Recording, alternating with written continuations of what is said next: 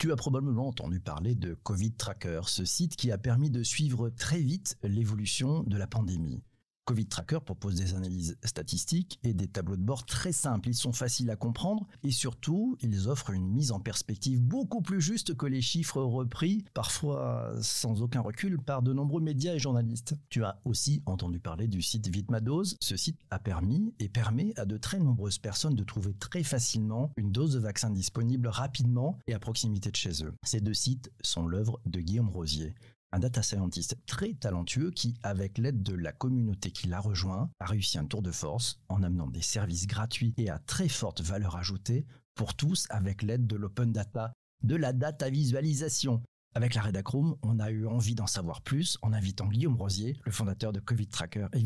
Bonjour Guillaume, comment ça va? Bonjour, ça va très bien et toi PPC Eh ben ça va très bien, c'est la grande forme. Euh, on va te poser quelques questions et donc on est dans un exercice totalement live aujourd'hui. Pour te lancer, on va prendre les questions des uns des autres. Vous, vous qui êtes sur YouTube, Twitter, Twitch, n'hésitez pas à mettre vos questions. Si vous voulez intervenir sur Spaces, c'est aussi du bonheur. On est parti. Première question pour toi Guillaume, comment t'es venu l'idée? De monter cette folle aventure Eh ben alors ça euh, c'est assez rigolo parce qu'en fait euh, alors je vais te décevoir, l'idée ne m'est jamais venue. Donc en fait ça, s'est fait euh, très progressivement, très naturellement. ça a commencé vraiment au tout tout début début mars 2020. Alors juste pour remettre dans le contexte, début mars 2020, on parlait très très peu de l'épidémie en France. Euh, quelques jours plus tard, euh, le 9 euh, mars, l'Italie était confinée. Quand l'Italie était confinée, c'était une onde de choc. On pensait pas un jour qu'un pays européen pouvait être confiné. et puis quelques jours plus tard encore, une semaine, huit jours après, la France a été confinée. Et puis même deux jours avant que la France soit confinée, les bars et les restaurants étaient ouverts.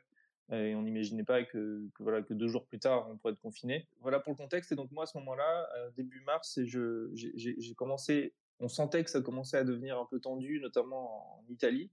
Euh, et donc là, je me suis dit, euh, en fait, quelle est la situation de la France? Est-ce qu'on est vraiment épargné? Est-ce que euh, ça va si bien en France? Et donc, j'ai récupéré des, données sur le, Covid qui étaient agrégées notamment par une université aux États-Unis qui s'appelle John Hopkins. et donc, j'ai commencé à faire les premières visualisations de données parce que je ne trouvais pas ces visualisations dans les médias ou ailleurs sur Internet. Donc, je les ai faites moi-même. Euh, et donc c'est un graphique euh, tout simple, hein, tout bête, euh, le nombre de cas positifs en France et puis dans d'autres pays, notamment en Italie. Et donc là, ça m'a un peu choqué parce que j'ai remarqué qu'on avait la même dynamique que l'Italie, c'est-à-dire la même exponentielle, la même explosivité. et donc ça m'a beaucoup surpris parce que ça contrastait avec l'ambiance générale en France. et donc j'ai envoyé cette visualisation à quelques amis, à de la famille, euh, et puis ces, personnes-là ont, rapidement été intéressées pour avoir une mise à jour le lendemain, le surlendemain, etc., pour voir si la, situation euh, continuait dans, la même direction. Euh, et puis au bout d'un moment, j'en ai eu marre de refaire cette visualisation, de l'envoyer à toutes ces personnes à la main. Et donc j'ai décidé de faire un site internet. Alors au début, le site internet était très très artisanal. Hein. C'était en fait une page blanche avec un graphique. Et puis après, euh, de jour en jour, de semaine en semaine et de mois en mois, il s'est étoffé. On a rajouté euh, d'autres visualisations, d'autres pages, d'autres fonctionnalités, des outils, etc. Et puis aujourd'hui, euh, c'est de, c'est des dizaines de millions de vues, c'est une dizaine de millions d'utilisateurs chaque mois. Enfin, ça a complètement dépassé nos, espérances. On n'avait même pas d'espérance, à vrai dire. et puis d'autres plateformes ont, été créées, comme par exemple Vitmadose, hein, qui permet de trouver un, un créneau de vaccination euh, plus rapidement et plus facilement. Donc voilà pour, euh, pour l'histoire euh, accélérée en, un an. fabuleuse histoire accélérée, merci beaucoup. le, plus gros challenge que tu as rencontré? En fait, moi, j'étais donc j'ai fait une, école d'ingénieur en, en, informatique, mais je suis pas du tout développeur web. donc c'est un peu comme si on compare, un, je sais pas, un chirurgien avec un médecin généraliste, quoi. Donc, euh, enfin, je n'étais pas capable de faire un site internet.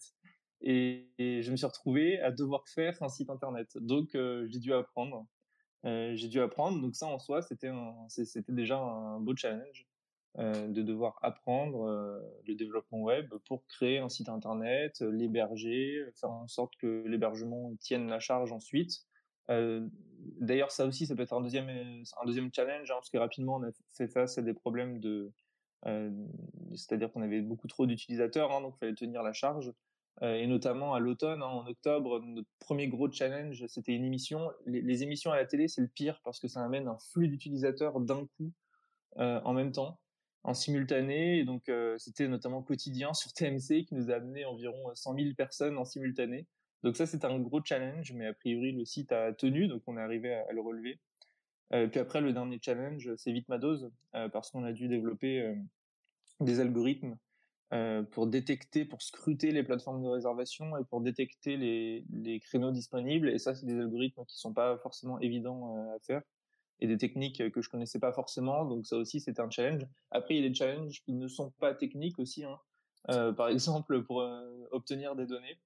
Euh, ça nous pose régulièrement des, challenges. Euh, les données de vaccination, notamment début janvier, n'étaient pas euh, publiées, n'étaient pas publiques. et donc ça, c'est un challenge pour nous de faire en sorte que les administrations, en l'occurrence le ministère de la Santé, Santé publique France, publient ces données et les publient en open data, donc dans un bon format, de façon exhaustive, etc.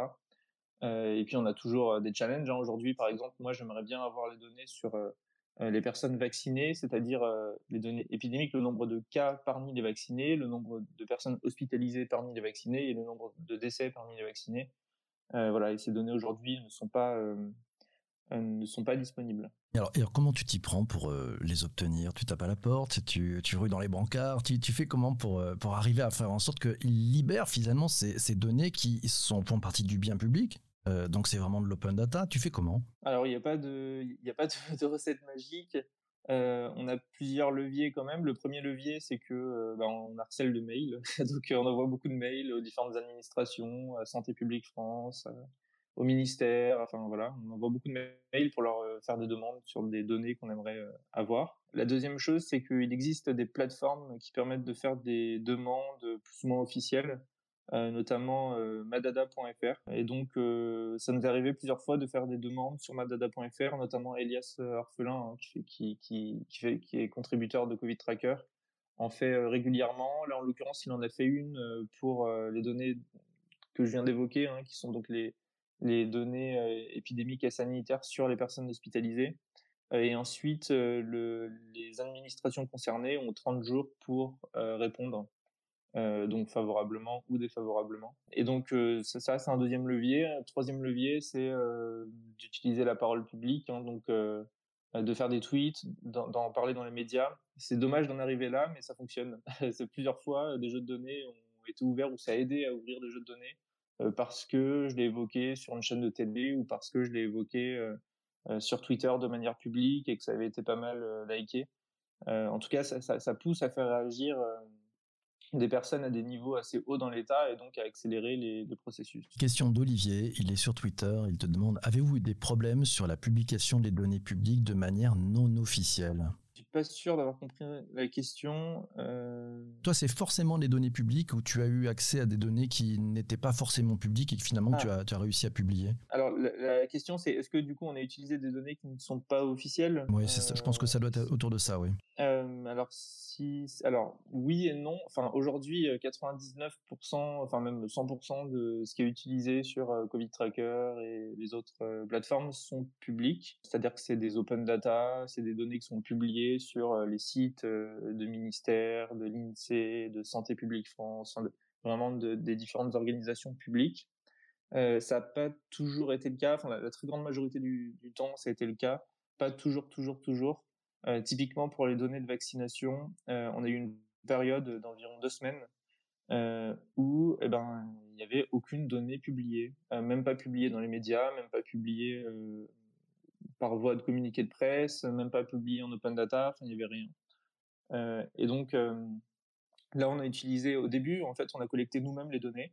Euh, et donc, en fait, on prenait la presse régionale et on additionnait tout le nombre de vaccinés dans chaque, dans, chaque article de presse régionale et donc dans chaque EHPAD, à l'époque, c'était que les EHPAD, dans chaque EHPAD de France. Et puis après, petit à petit, en fait, le ministère a proposé de m'envoyer les données alors en fait, euh, on m'envoyait les données, il m'envoyait un chiffre, hein, c'est-à-dire le nombre de vaccinés en France, euh, quasiment tous les jours. Et donc à partir de là, en fait, il, nous l'ont envoyé directement et on a utilisé ça pour Vaccin Tracker, qui permet de suivre la campagne vaccinale.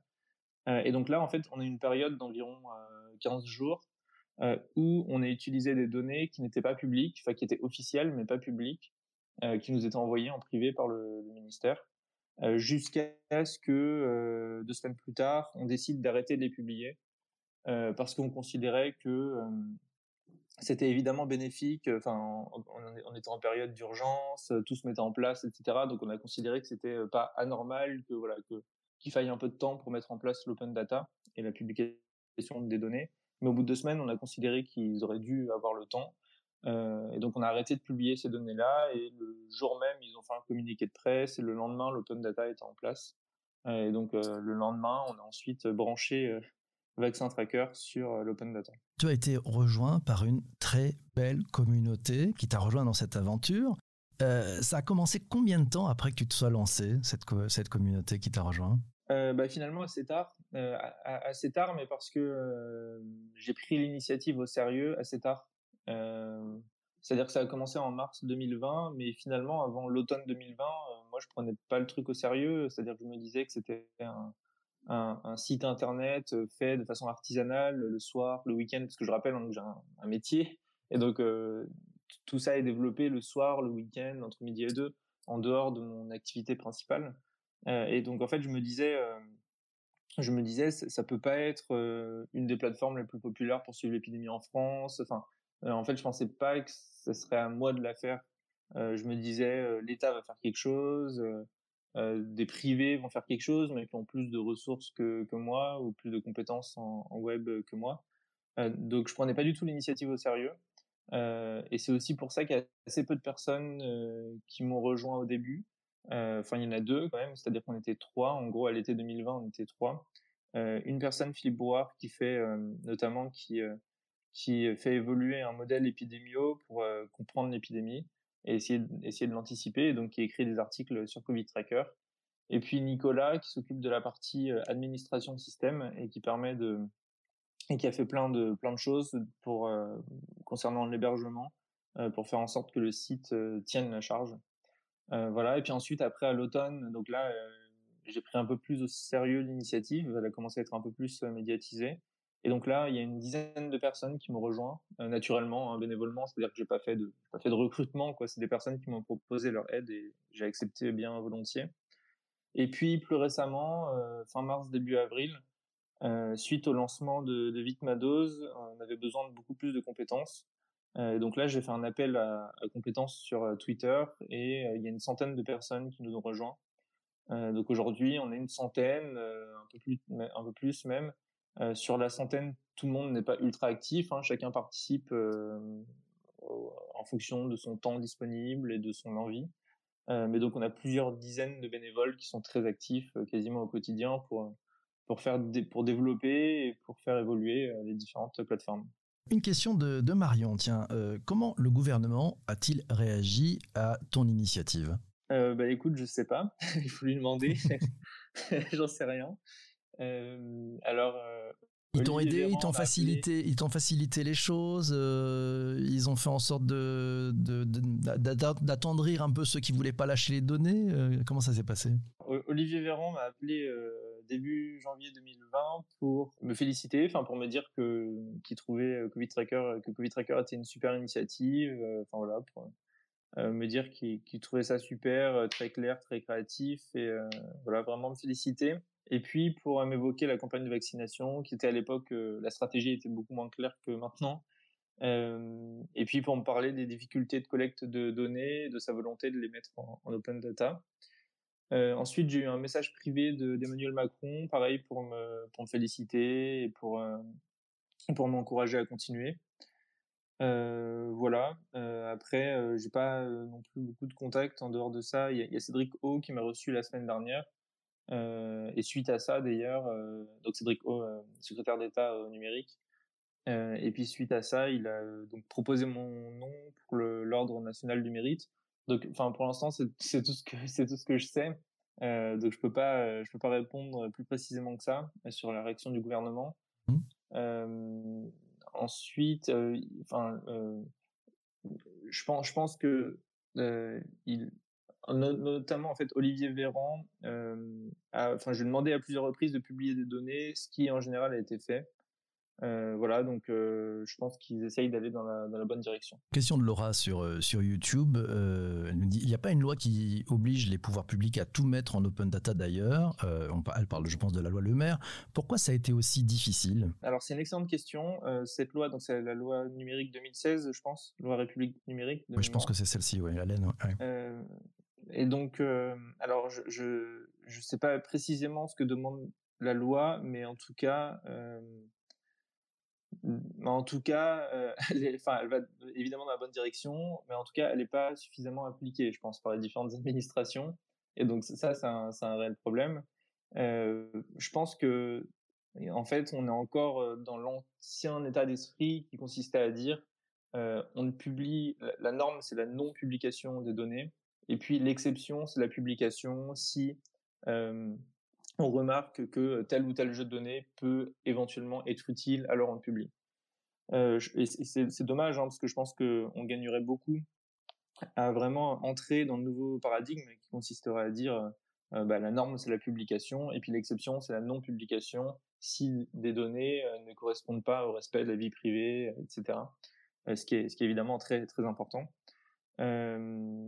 Et, alors, les choses, je pense, évoluent. Il y a eu l'année dernière un rapport qui a été demandé par le gouvernement et qui a été effectué par un, par un député qui s'appelle Éric Botorel et qui a fait un rapport, un long rapport qu'il a remis. il a auditionné des centaines de personnes, dont moi d'ailleurs, pour ce que j'avais fait sur, sur le Covid. Et il a remis ce rapport euh, au Premier ministre en décembre 2020. Et suite à, la lecture de ce rapport, le Premier ministre a envoyé une circulaire il y a deux ou trois semaines euh, pour demander euh, aux différents ministères, en gros, de passer la seconde. et donc, il leur a demandé de nommer un délégué ou un représentant qui s'occupera de l'open data dans chaque ministère. et puis, il a demandé à chaque ministère d'établir la liste de toutes les données qui ne sont pas publiées et qui devraient l'être et ensuite de prévoir un calendrier et de mettre en application la publication de ces données pour les prochains mois, les prochaines années. Euh, je crois que les ministères devront faire cette liste pour euh, juin de mémoire, pour juillet pardon de mémoire, euh, pour la rentrée, je crois. voilà, donc, je pense que ça va évoluer. En tout cas, j'espère que ça va évoluer parce qu'il y a beaucoup de, il y a beaucoup de choses à faire je pense que ça va évoluer. Et puis c'est aussi une bonne nouvelle parce que je pense que tu es en train de, démocratiser aussi par l'usage tout l'intérêt de l'open data. Hein. c'est permettre à d'autres de, créer de la valeur et puis de, remettre ça dans un, dans un bien commun. Donc bravo pour ça. Je pense que ça fait bouger aussi euh, beaucoup le, cet écosystème de, l'open data euh, en France et puis j'espère à l'étranger parce que je crois que ça a fait des petits, hein, c'est ça euh, Tu as, des enfants, je crois, qui sont en Suède maintenant, c'est ça? Tu peux nous en parler? Oui, c'est ça. Alors en fait, c'est une, personne qui nous a contactés qui voulait adapter Vitmados pour la Suède. Et donc cette personne l'a fait. Elle a adapté Vitmados pour la Suède. Donc elle a réutilisé une partie de notre code, ce qui est tout à fait enfin possible et, euh, encouragé même. Euh, le, code est, euh, est, disponible en open data, enfin en open source sur la plateforme GitHub et donc chacun peut le consulter, le modifier ou le dupliquer pour pour en faire une version différente. Et donc là, en l'occurrence, c'est ce qui a été fait. Donc, il a mis en place sa plateforme le week-end dernier, je crois. Alors, je ne vous prononcerai pas le nom, hein, parce que c'est en suédois, donc je, je, vous laisserai aller voir. mais, euh, mais donc voilà, c'est un design très similaire, enfin évidemment, parce que ça, ça, reprend le code et ça permet de trouver un créneau de vaccination plus facilement en Suède.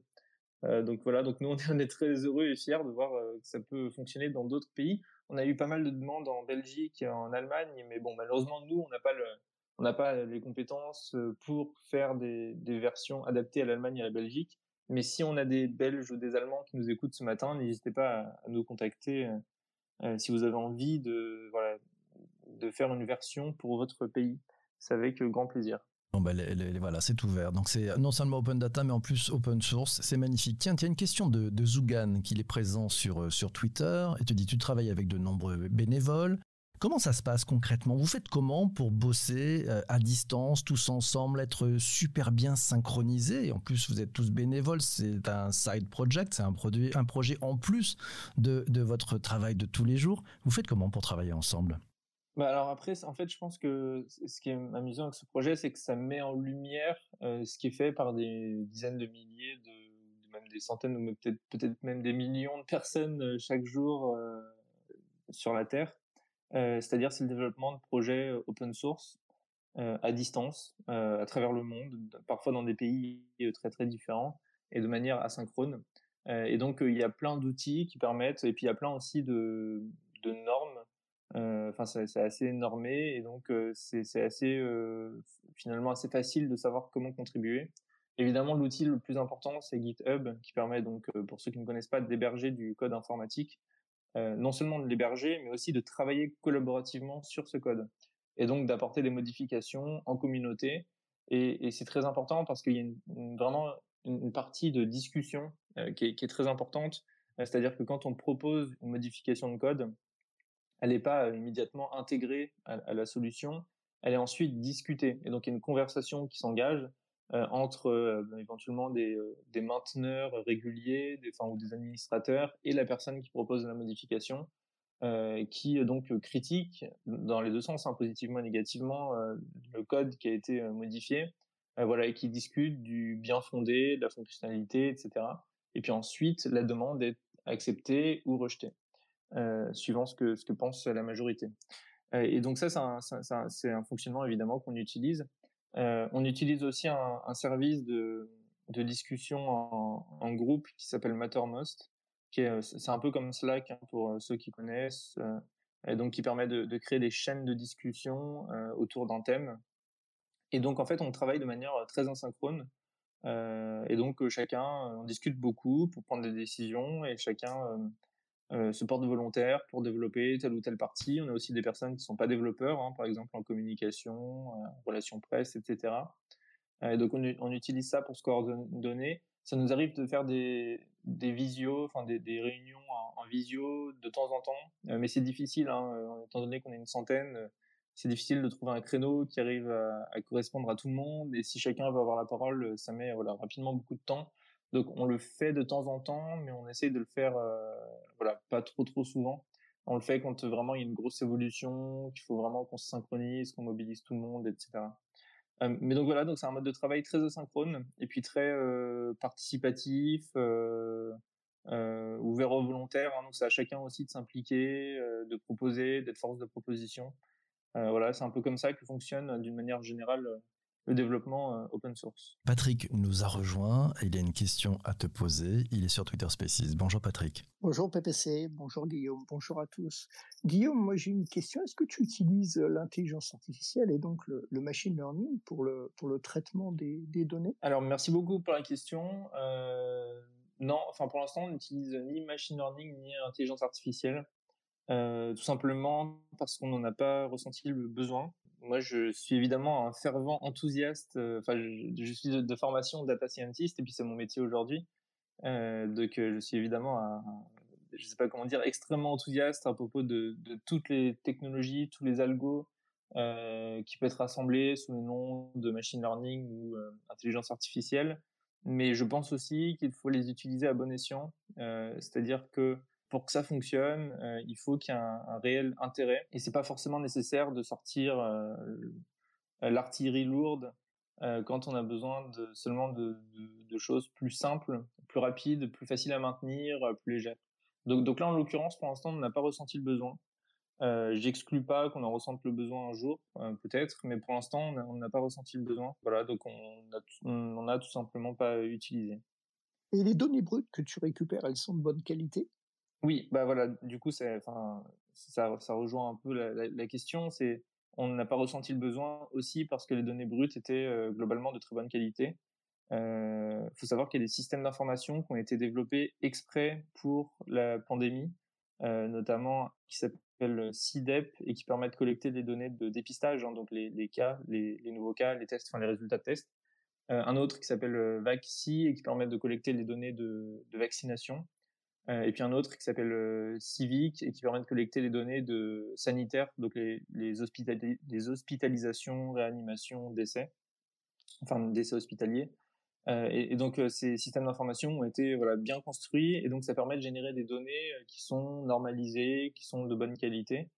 Et donc Santé publique France s'occupe de d'extraire ces données et de les publier dans un format qui est dans un bon format, hein, c'est-à-dire des fichiers CSV avec des avec des données de bonne qualité, normalisées, sans données manquantes, etc., etc.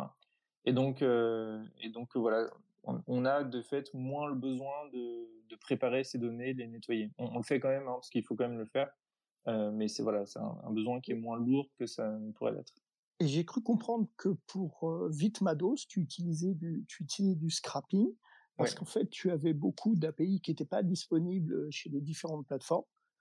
Euh, donc voilà, c'est une question aussi. tu, tu utilises pas mal de scrapping oui, euh, oui, oui. Euh, enfin, maintenant non, parce que maintenant on a réussi à s'adapter avec les API de chaque plateforme. Mais au début, oui, au début ça fonctionnait que avec du, scrap, du scrapping, et puis du scrapping assez, enfin, assez artisanal. Hein. C'est-à-dire que vraiment, on simulait presque le chargement d'une page sur Doctolib et on cliquait sur sur les boutons, etc. pour pour essayer de trouver les prochains créneaux de vaccination. Donc au début, c'est comme ça que ça fonctionnait. Ça mettait 5 heures pour mettre à jour toute la France uniquement pour Doctolib. Donc c'était assez long, c'était assez perfectible, on détectait pas tous les pas toutes les possibilités, etc. Et puis ensuite, quand la centaine de bénévoles m'a rejoint, ils ont entièrement refait les algorithmes et donc ils ont pu enquêter sur chaque plateforme pour essayer de, trouver comment fonctionnait leur API. Euh, et donc depuis ce jour-là, on utilise, euh, on utilise leurs API directement pour euh, détecter les créneaux disponibles. Et donc ça permet d'être beaucoup plus rapide. On met à peu près une, une à deux minutes pour scanner toute la France.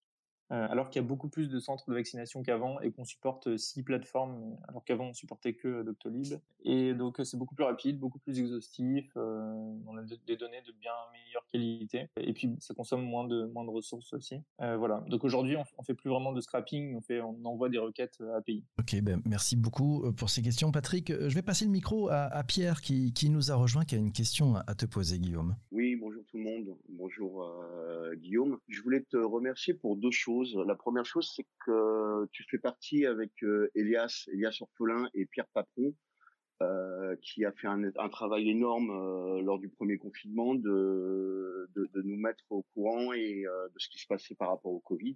Ça, c'est la première chose. Ça nous a permis à tous de comprendre un petit peu mieux l'évolution de la pandémie. Et la deuxième chose, c'est, c'est, je voulais te remercier parce qu'en fait, je te considère aujourd'hui comme un, ce qu'on appelle un hacker public. Et euh, il y a eu un choc. Tu en, tu en, as parlé par rapport au rapport de Botrel.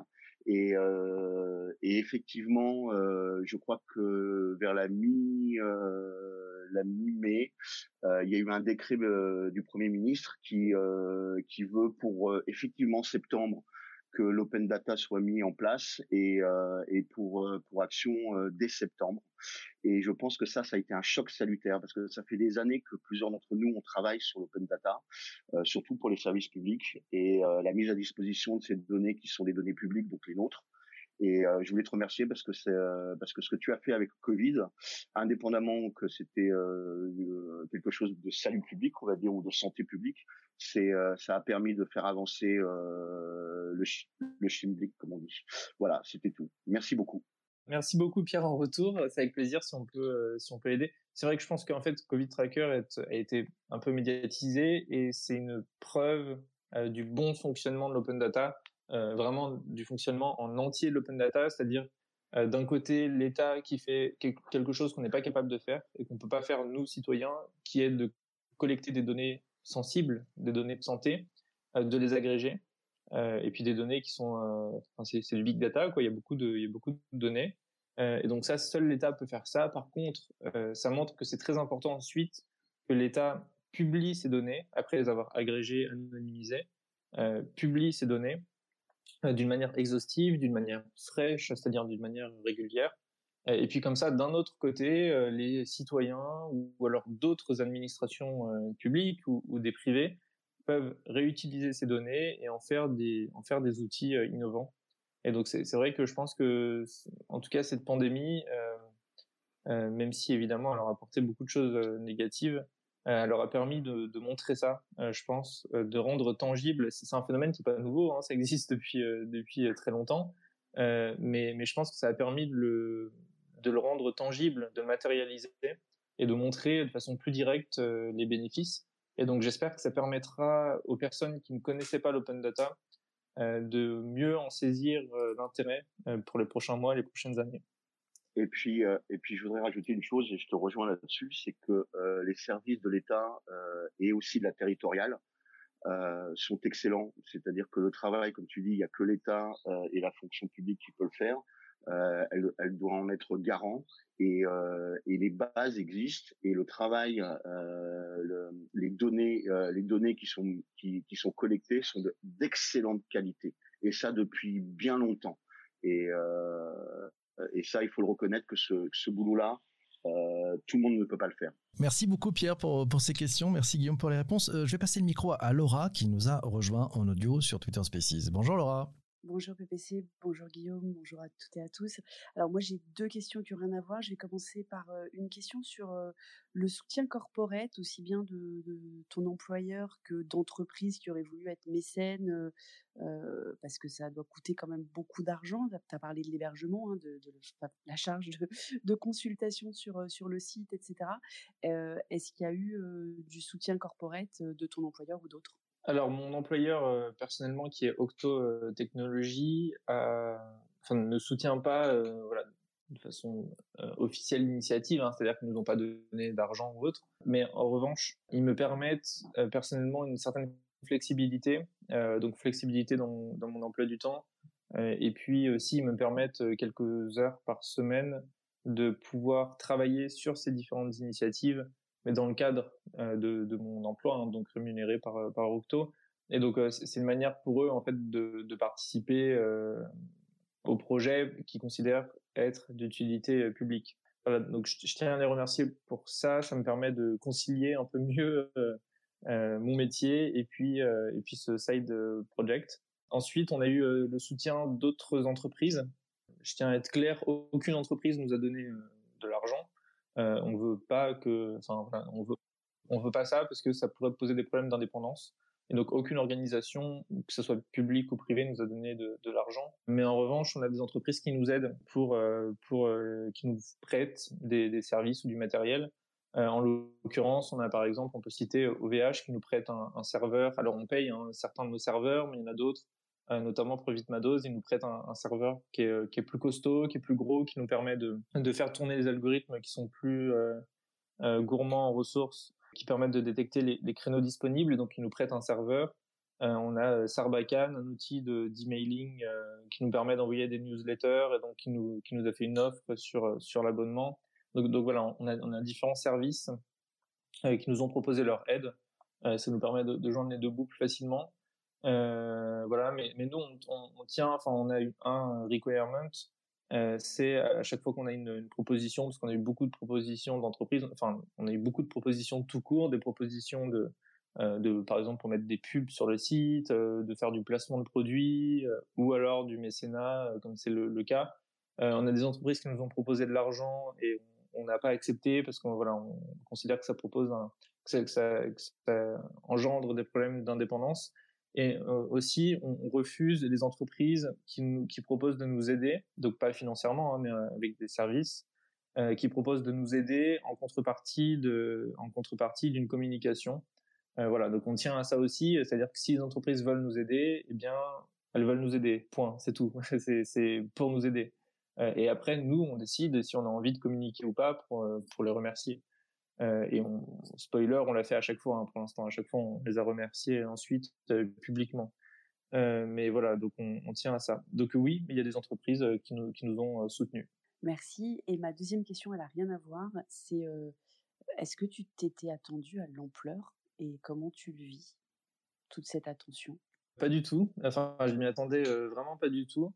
je pense que enfin, on peut le comprendre quand j'ai expliqué l'histoire du projet. Hein, ça a débuté en mars 2020. Euh, en septembre, octobre, je prenais toujours pas l'initiative au sérieux.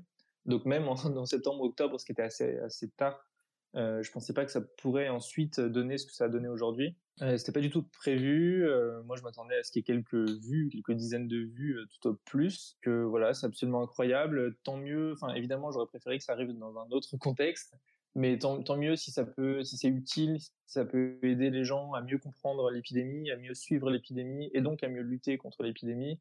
Euh, si ça peut aider les gens à trouver un créneau de vaccination, à faciliter l'accès à la vaccination, et donc si ça peut à la fois inciter les gens à se faire vacciner et d'autre part, si ça peut permettre d'accélérer la campagne de vaccination en optimisant vraiment l'injection de, chaque dose qui a été livrée, bah évidemment que voilà que nous ça nous rend très heureux. Euh, on, est, on, est, on est hyper content de, de, ça. Comment je le vis? Alors c'est pas à quoi tu fais référence si c'est la partie plus médiatique euh, oui c'est ça. écoute moi un an j'étais étudiant dans mon coin euh, presque un peu timide enfin voilà donc j'étais pas du tout du tout du tout prédestiné à aller un jour sur un plateau télé ou à la radio ou, euh, qu'on fasse un portrait de moi. Enfin voilà. Donc aujourd'hui, c'est devenu presque mon quotidien.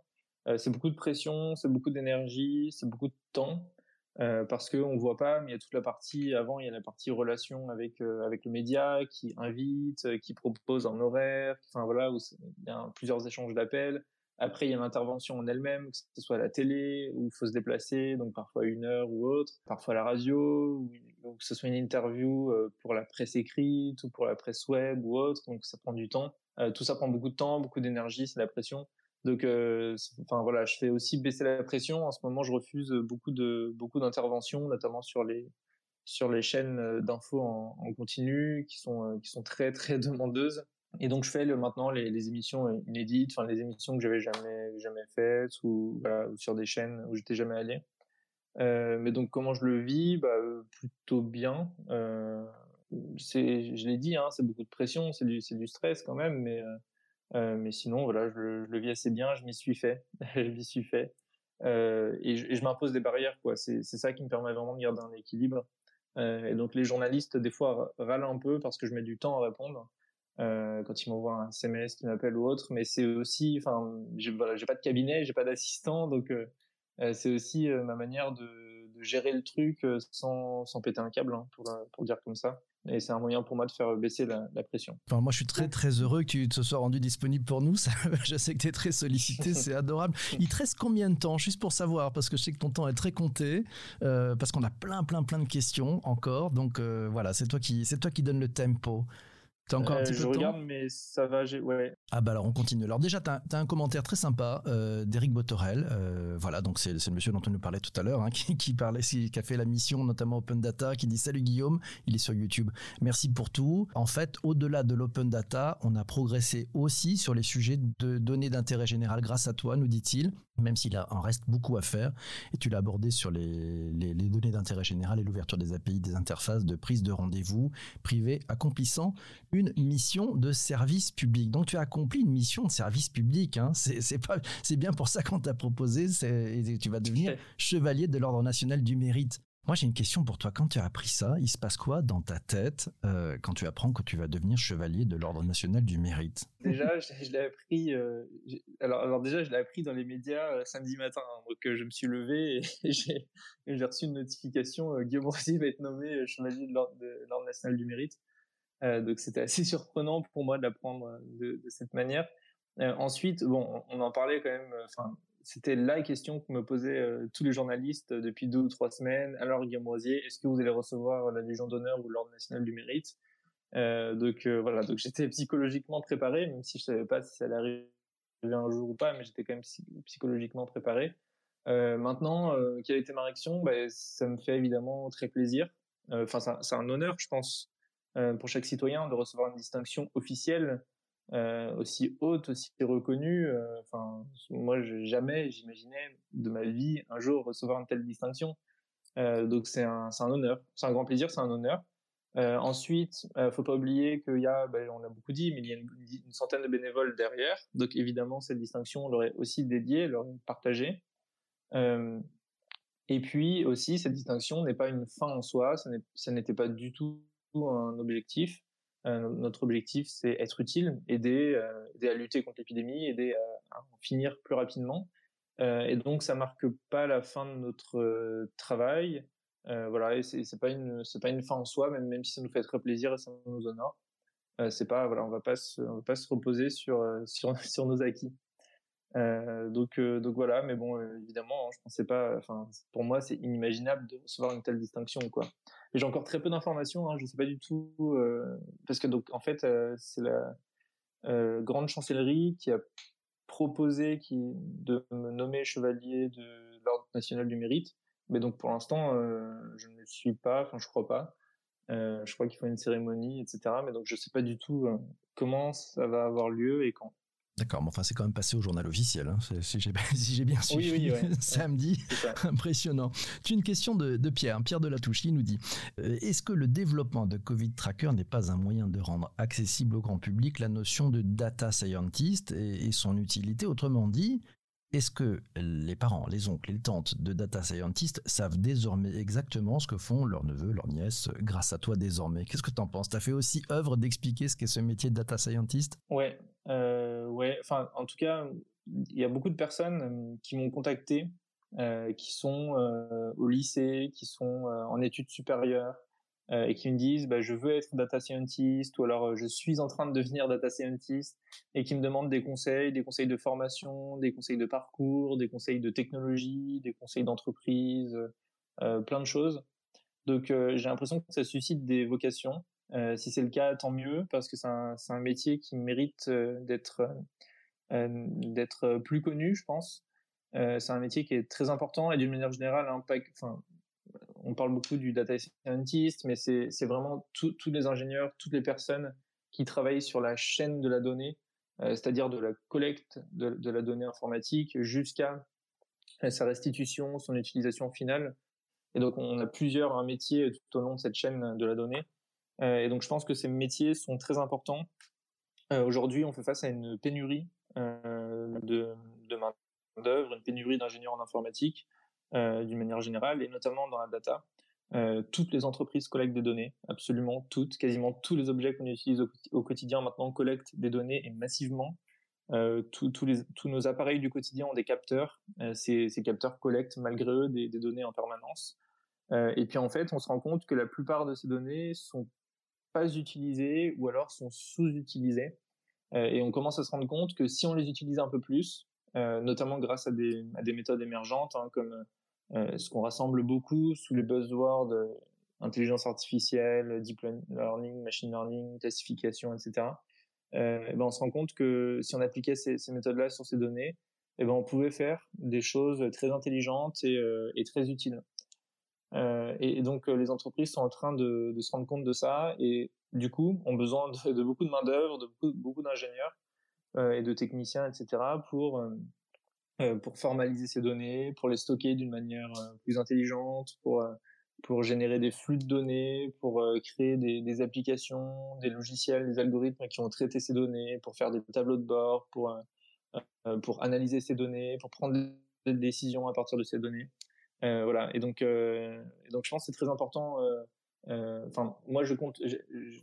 Je, pense que mon vœu, en tout cas, c'est que la France devienne un leader européen de, l'open data, donc de la publication des données euh, euh, d'une manière libre. Et donc, ce serait bien aussi que, que la France soit ensuite le leader de la réutilisation des données. Euh, et donc, qu'on ait, qu'on ait des, formations pointues et des ingénieurs euh, pointus dans, le domaine, dans ces domaines-là, euh, qui soient capables de, de traiter euh, toutes ces données de façon la plus intelligente possible. Sarah nous a rejoint. Je lui passe le micro. Bonjour Sarah. Bonjour PPC, salut Guillaume, bonjour à tous et à toutes. Déjà merci d'être venu hein, Guillaume. On est tous en train de, de, kiffer ce moment depuis 7h30, donc merci beaucoup. Euh, je t'entends souvent dire que ton objectif et celui de, tous les collaborateurs qui, qui travaillent avec toi, c'est d'avoir zéro visiteur sur le site et zéro téléchargement de Vitmados. Donc je me demande, une fois que cet objectif sera atteint, Comment tu imagines la suite? Est-ce que tu es en, train de réfléchir à de nouveaux produits? Est-ce que tu as d'autres idées en tête ou tu n'y penses pas encore pour l'instant? Alors merci beaucoup, merci beaucoup pour, pour la question. Alors en ce moment, on est quand même très focus sur ce qu'on développe actuellement. on passe beaucoup de temps, beaucoup d'énergie, notamment sur sur pour le faire évoluer, que ça corresponde aux, besoins. Surtout que là, on est en train de vraiment de changer de paradigme. Jusque-là, l'objectif c'était de trouver une dose de vaccin. Maintenant, ça va être de trouver une dose de vaccin au bon lieu, donc proche de chez soi et euh, à la bonne heure, euh, en fonction de son travail, etc. donc, on a beaucoup de, ça nous prend beaucoup d'énergie, beaucoup de temps, euh, ce qui me laisse un peu moins de temps et d'énergie pour penser à la suite. alors évidemment, je réitère notre objectif d'avoir zéro vue sur l'ensemble de, notre plateforme avant la fin de l'année ça, ça c'est mon objectif. On n'aura aucun scrupule à, les fermer, à fermer Covid Tracker, à fermer Vitmadose et toutes les autres lorsque euh, lorsque il n'y en aura plus besoin. Donc j'espère que ça arrivera le plus vite possible. Pour la suite, euh, j'ai aucune idée. En tout cas, enfin moi, je, enfin je, je veux pas euh, créer quelque chose pour créer quelque chose. Euh, si un jour je, je crée quelque chose d'autre, c'est pour euh, pour être utile. Donc il faut que ça réponde à une que ça réponde à une problématique qui est réelle, que ça, que, ça, résolve un problème, que ça réponde à, un, à une question auquel tout le monde se pose. Euh, pour l'instant, c'est ce qu'on a essayé de faire. Enfin, je pense que ce qu'on a fait avec les différents outils, hein, euh, Vitmadose, la question, c'est euh, comment trouver une dose de vaccin. Euh, Covid Tracker, c'est comment suivre l'épidémie? Est-ce que la situation est grave? Vaccin Tracker, c'est est-ce que la campagne de vaccination va assez vite? Euh, Risque, c'est est-ce que est-ce que je peux faire un repas? Est-ce que c'est risqué de faire un repas avec d'autres personnes en période Covid dans mon, département? Donc, en fait, je pense que chaque outil répond vraiment à une problématique qui est réelle et qui est importante, qui impacte nos vies. Euh, et donc voilà, donc euh, à l'avenir, je j'exclus pas du tout de faire autre chose. Je pense qu'il y a beaucoup de choses très belles qui peuvent être faites, euh, mais il faut que ça ait une réelle utilité. Euh, et puis euh, ça va dépendre aussi, euh, finalement, la, clé de voûte dans tout ça, c'est la publication des données par les différentes administrations. Et donc ça va dépendre de ça aussi, ça va dépendre des données qui sont disponibles à, l'instant T. Et donc c'est voilà, pour ça que c'est vraiment très important que toutes les administrations publient toutes les données qu'elles ont en leur disposition. À leur disposition, c'est aussi très important que les entreprises privées partagent des données. Hein, c'est très important aussi. Je pense qu'il y a beaucoup d'entreprises qui, doivent partager un certain nombre de données. Évidemment, là, on parle pas du tout de données euh, privées, hein, de données. Il faut que ça respecte un, cadre très très strict euh, qui ne permette pas la réidentification des personnes. Euh, mais je pense qu'il y a beaucoup de données qui peuvent être partagées tout en respectant ce cadre très strict, notamment des données statistiques, des données agrégées, agrégées géographiquement, temporellement, qui, permettent de, qui permettront, je pense, de faire des choses très belles. Euh, le plus important, je, enfin, je, pense que là, où les données gagnent beaucoup de valeur, c'est lorsqu'elles sont mises en parallèle. C'est lorsque plusieurs jeux de données qui n'ont a priori rien à voir entre eux, euh, qui viennent de sources différentes, d'organisations différentes, euh, lorsque ces jeux de données sont mis en parallèle. Et donc là, on, a, on peut former des synergies qui permettent de, faire apparaître des, des, cas d'utilisation qui sont extrêmement intéressants. Donc pour répondre à la question, je ne sais pas encore. On a hâte de voir aussi. Tiens, euh, Aurélien nous a rejoint, il est sur YouTube. Euh, il te pose la question suivante. Est-ce que tu comptes aider l'État dans sa stratégie data? Euh, Aurélien a l'impression qu'on avance, que ce soit dans la digitalisation ou dans l'open data, mais ton statut pourrait faire bouger les choses. Est-ce que tu comptes aider l'État? Tu as ça en tête ou pas du tout? Euh, bah, Je le fais un petit peu, non, déjà? En, en, en ouais, demandant plutôt, ouais. à l'État de, de, faire certaines... Enfin, déjà, en l'épaulant, en épaulant l'État, en ayant fait euh, des outils hein, qui sont de services publics et qui permettent, qui permettent euh, d'aider les citoyens. Je pense que voilà, on aide déjà un peu l'État. Euh, ensuite, en, en, en l'incitant à publier les données en open data, on aide aussi l'État, hein, parce que ensuite, il faut savoir que la publication en open data, euh, ça profite aux citoyens, ça, profite aux organisations privées, mais en fin de compte, ça profite aussi à l'État. Donc c'est un retour de, boom de boomerang. Euh, Aujourd'hui, on voit des données qui sont publiées. Euh, bah, un exemple très simple, les Covid Tracker. Hein, les données sont publiées par l'État en open data. Covid Tracker réutilise ces données et ensuite l'État réutilise Covid Tracker. Notamment, par exemple, le président de la République utilise Covid Tracker, Jean Castex utilise Covid Tracker en conférence de presse, un certain nombre de ministres, etc l'INSERM, enfin voilà. Donc, euh, donc, finalement, on a un retour de boomerang. Hein. L'État publie des données qui sont ensuite réutilisées et l'État réutilise, enfin utilise les réutilisations de données. Euh, et donc finalement, on aide déjà un peu l'État. Euh, maintenant, oui, enfin évidemment, moi je vais aider au maximum l'État euh, pour effectuer cette transition. Je, je, veux l'aider absolument partout là où je peux l'aider. Euh, mais voilà, ça va être limité à mon champ de, de compétences. Et puis, et puis, je veux l'aider de manière utile et surtout efficace. Euh, voilà. Donc, euh, je ne sais pas encore quelle forme ça prendra dans les prochains mois, mais, mais euh, voilà, je vais faire en sorte que, que je puisse l'aider au maximum. Ta grosse envie maintenant, là, tes, tes, futurs projets, euh, tu, en as qui, qui pointent le, le, nez quand une fois qu'il y aura le, zéro connexion euh, sur, sur tous ces, sites. Tu as, déjà des choses en, tête ou c'est trop tôt? Évidemment, j'ai quelques idées, mais en fait, les, idées euh, changent tellement vite. Ça dépend de l'actualité, ça dépend des, des, grands enjeux du moment. voilà, donc c'est difficile d'anticiper plusieurs mois, un an, deux ans en avance. évidemment, il y a, des thèmes qui sont particulièrement importants. Hein. On pense notamment à, la transition énergétique, enfin au suivi de la consommation énergétique, à la transition énergétique, à l'écologie. Euh, il y, a, beaucoup de choses à faire dans l'économie, il y a beaucoup de choses à faire dans la santé aussi, parce que là on parle de l'épidémie, mais si on élargissait ça d'une manière plus globale à toute la santé, il y aurait des très belles choses à faire. Euh, au transport, enfin franchement, il y a énormément de domaines. Euh, donc aujourd'hui, c'est difficile de, répondre à la question. Ok, bah ça nous laisse des champs, des champs des possibles ouverts, en fait, en tout cas. Bon, eh ben écoute, euh, moi, on, va, on va arrêter cette émission, mais enfin bon, quelle tristesse, c'est un vrai bonheur. Tu es à table ouverte quand tu veux le matin. Je sais pas quelle est ton expérience. Euh, on, a une coutume, euh, et alors on va faire le rôti. On a une coutume dans ce podcast, c'est on fait un rôti avec toutes mm. celles et tous ceux qui ont participé. Donc euh, si vous avez trouvé ça canonissime, génial, vous mettez 5 des étoiles dans tous les sens.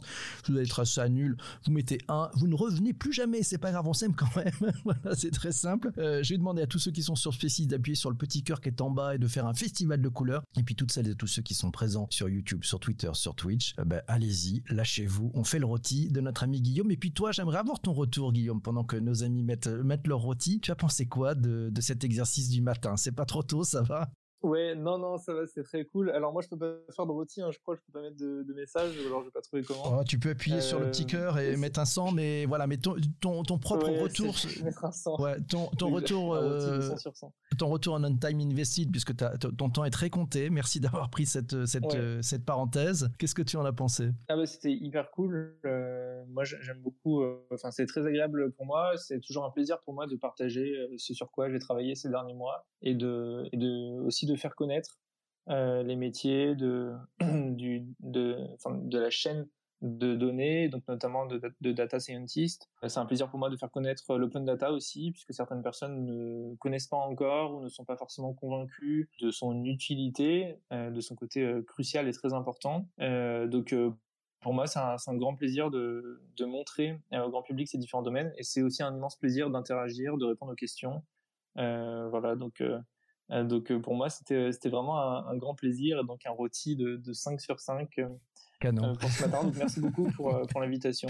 Moi, moi j'ai fait un rôti de 5000. En tout cas, d'y participer. Je te mets un rôti de 5000 parce que j'ai pris un pied terrible. J'adore l'open data, tu le sais. Et franchement, merci infiniment de ta présence. Toi qui écoutes ce podcast sur les plateformes traditionnelles de balade de diffusion, cet épisode est maintenant terminé. Voilà, si tu as aimé, tu n'hésites pas à t'abonner sur la chaîne, voilà, de, que ce soit Apple, Spotify, Deezer, ce que tu as. Mais si tu es sur Apple Podcast, tu n'hésites pas à mettre un 5 étoiles. C'est super important pour l'algorithme. Alors si tu mets un commentaire, c'est juste du bonheur. On va pouvoir monter dans les classements. Voilà, c'est la fête. Mille merci à toi. Allez, ciao, ciao.